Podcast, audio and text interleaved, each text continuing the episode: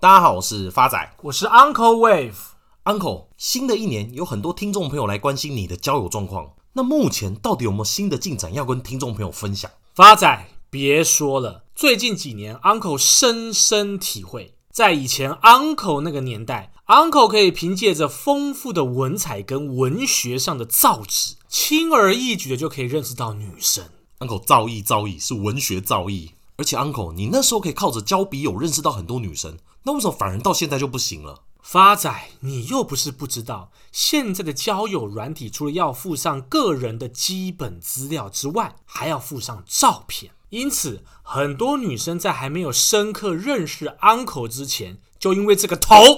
把 Uncle 打枪了。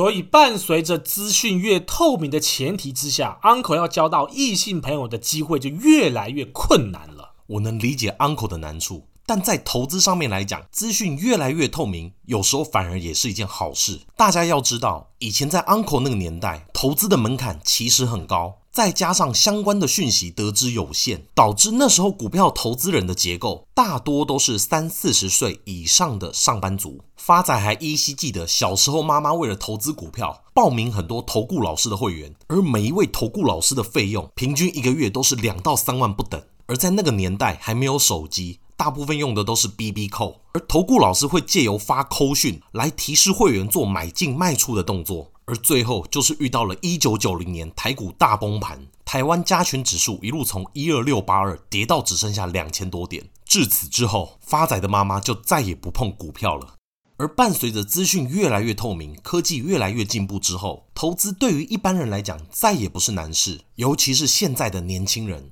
我开户人可以不用到银行，就可以线上完成开证券户的动作。我不会投资，YouTube 开起来，五花八门的教学都有，上至台股、美股，下至选择权到期货。而在以前，要观看历史股价以及技术分析，使用的软体都是要收费的，现在几乎都是免费供大家做使用。也正因为如此，投资的人数也就越来越多，而投资人的平均年龄也不断的在下降。根据经济日报指出，二零二一年新增开户数已经达到七十七万人，比过往一年平均二十万人增加了数倍，累积的总开户人数已经超过台湾总人口的一半，达到了一千两百万人。其中以二十岁到三十岁的年轻人占比最多。这些年轻人的开户数占总人口的比例，从十年前的不到两成，到目前已经超过四成以上。大家就知道，伴随着资讯透明，对于市场的结构有多大的变化。而台股的主力在过去几年以来一直都是外资，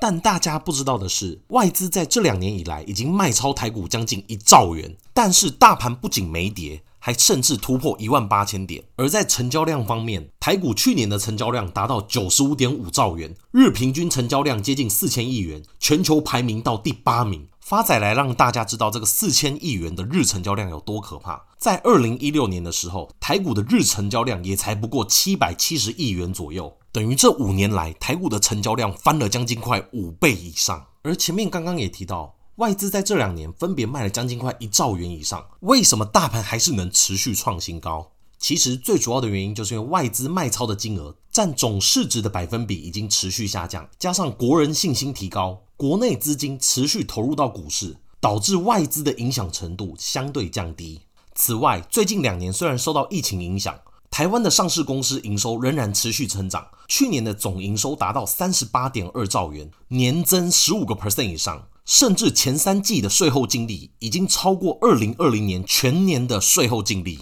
优秀的营收表现才是支撑股市上涨的动力。而前面也提到，伴随着资讯越来越透明，现在的年轻人选股也是越来越多元。根据经济日报的统计，在二零一一年，年轻人的前二十大持股，其中电子股就占了将近快二分之一，而到了二零二零年，电子股的比重只剩五分之一。取而代之的是金融股，年轻人的二十大持股有超过十档以上，全部都是金融股。而大家要知道，金融股在二零二零年的表现平均报酬是负六个 percent，而到了二零二一年，虽然大盘整年上涨了将近快二十四个 percent，可是根据市场调查结果，二零二一年年轻人在股票市场当中赚到钱的人不超过两成。所以资讯越来越透明，它其实是一把双面刃，一方面增加股市的活水。另一方面，更多的杂讯让年轻人去盲目的投资。所以，Uncle，你今天要分享什么杂讯给年轻人吗？发仔，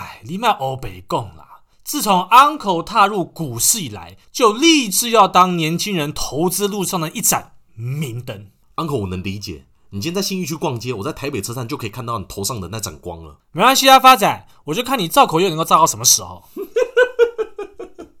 赶快介绍，不要闹了啊！好的，今天 Uncle 要跟各位亲爱的年轻人分享的标的是国巨股份有限公司。台股代号二三二七，台湾的电子元件制造商，第一家股票上市的被动元件厂，为全球领先的被动元件服务供应商。公司成立于一九七七年，主要产品包括多层陶瓷电容器、氮质电容、晶片电阻、无线元件等被动元件及进阶电子零组件，是一间拥有全球产销据点的国际化企业。而被动元件跟我们生活有密不可分的关系，上至航太科技，下至手机等消费性电子，都需使用到被动元件。Uncle 看好国巨的因素有三：第一个，财务面，国巨二零二一年全年度营收冲破千亿元大关，达一千零六十五点四四亿元，较去年同期增加五七点五个 percent，创历史新高。第二个，Uncle 看好的因素是基本面，被动元件产业积极去库存，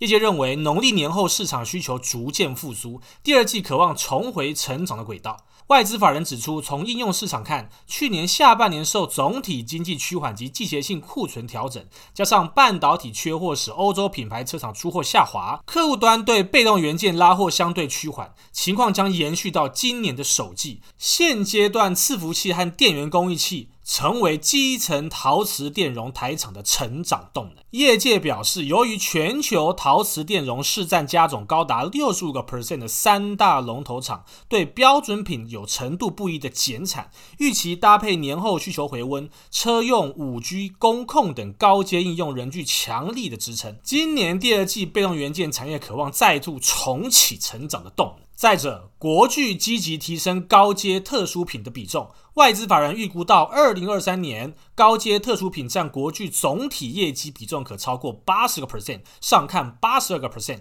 有助毛利和价格的表现。外资法人表示，国巨集团先前并购美商普斯和基美后，大幅优化产品组合，标准品比重大幅降低。外资法人更进一步认为，国巨合并齐力新后，将使国巨集团成为全球少数一次供应电容、电阻、电感、元件三合一完整方案的被动元件大厂，有助提升国巨集团市场的溢价能力。再加上国巨的持续扩产，以及高雄大发新厂完工投产下，预期国际今年营收渴望突破一千三百亿元，以合并后股本计算，获利渴望接近五个股本。历经一个季度的调整，标准型的陶瓷电容库存消化步入尾声，库存水位低的客户将于一月下旬开始回补库存。业界预期，农历年后的二到三月份，因 IC 短缺而拖延出货的客户也会加入库存的回补行列。全球前三大厂针对标准品的减产行动奏效，被动元件行业渴望迎来第一波的库存回补潮。Uncle，库存回补对公司有什么好处啊？发仔，你今天冰箱食物吃完，你会不会去超市回补库存？那你一旦去超市回补库存，超市的业绩不就增加了？这很难吗？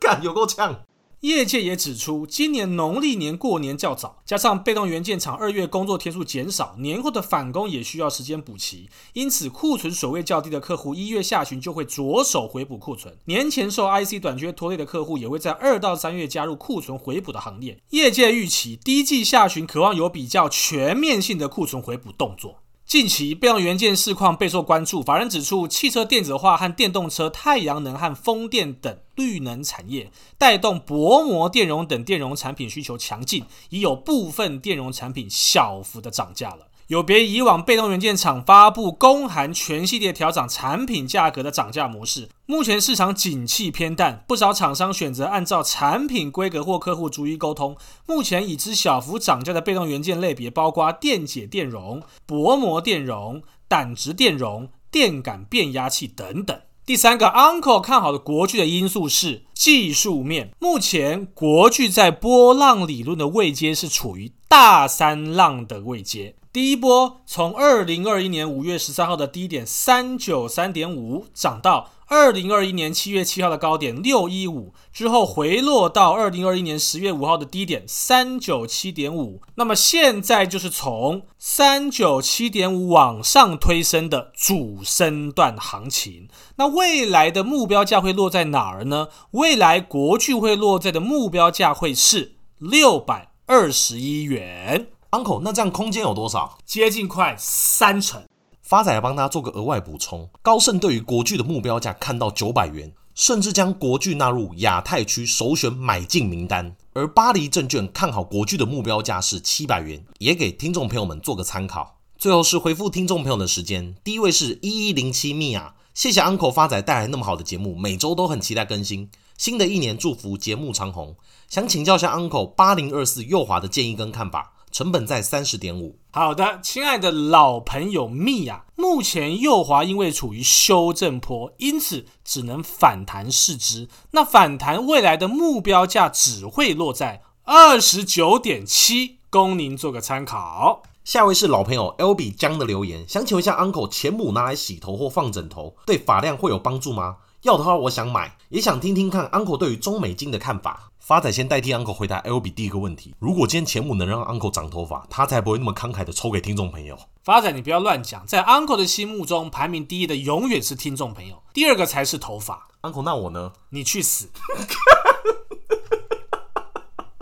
亲爱的 LB 将 Uncle 经过精算之后，未来中美金会到的目标价会落在两百七十七元，给您做一个参考。下位是老朋友 Happily Family 的留言。恭喜满一周年，九十五集一开始就让我微笑了，后面又专业的分析，让我赶快专心聆听。这真是一个完美丰富的规划，让我很惊艳这集的内容安排。谢谢两位一开年就如此丰富，祝福 Uncle 今年能被如意家人寻找到。谢谢老朋友 Happily Family 的祝福，Uncle 一直以来的愿望都是早日脱单。有你的祝福，相信 Uncle 今年一定有机会。下一位是听众朋友陈小军的来信，Uncle 发仔新年好。最近因为工作的关系，需要了解黄小玉近一年的价格以及走势，以及各国与台湾半导体的合作及未来发展。而我们第九十五集的内容，台湾之光，台积电的数据分析就是专业，简直完美。想请问一下，专业主持人如何在网络当中寻获相关资料，还是在哪个平台有资料可以捞，能让股市小白先解决工作上的事，再来想赚股票上的钱？亲爱的老朋友陈小军同学，像 Uncle 一直以来都是用付费软体，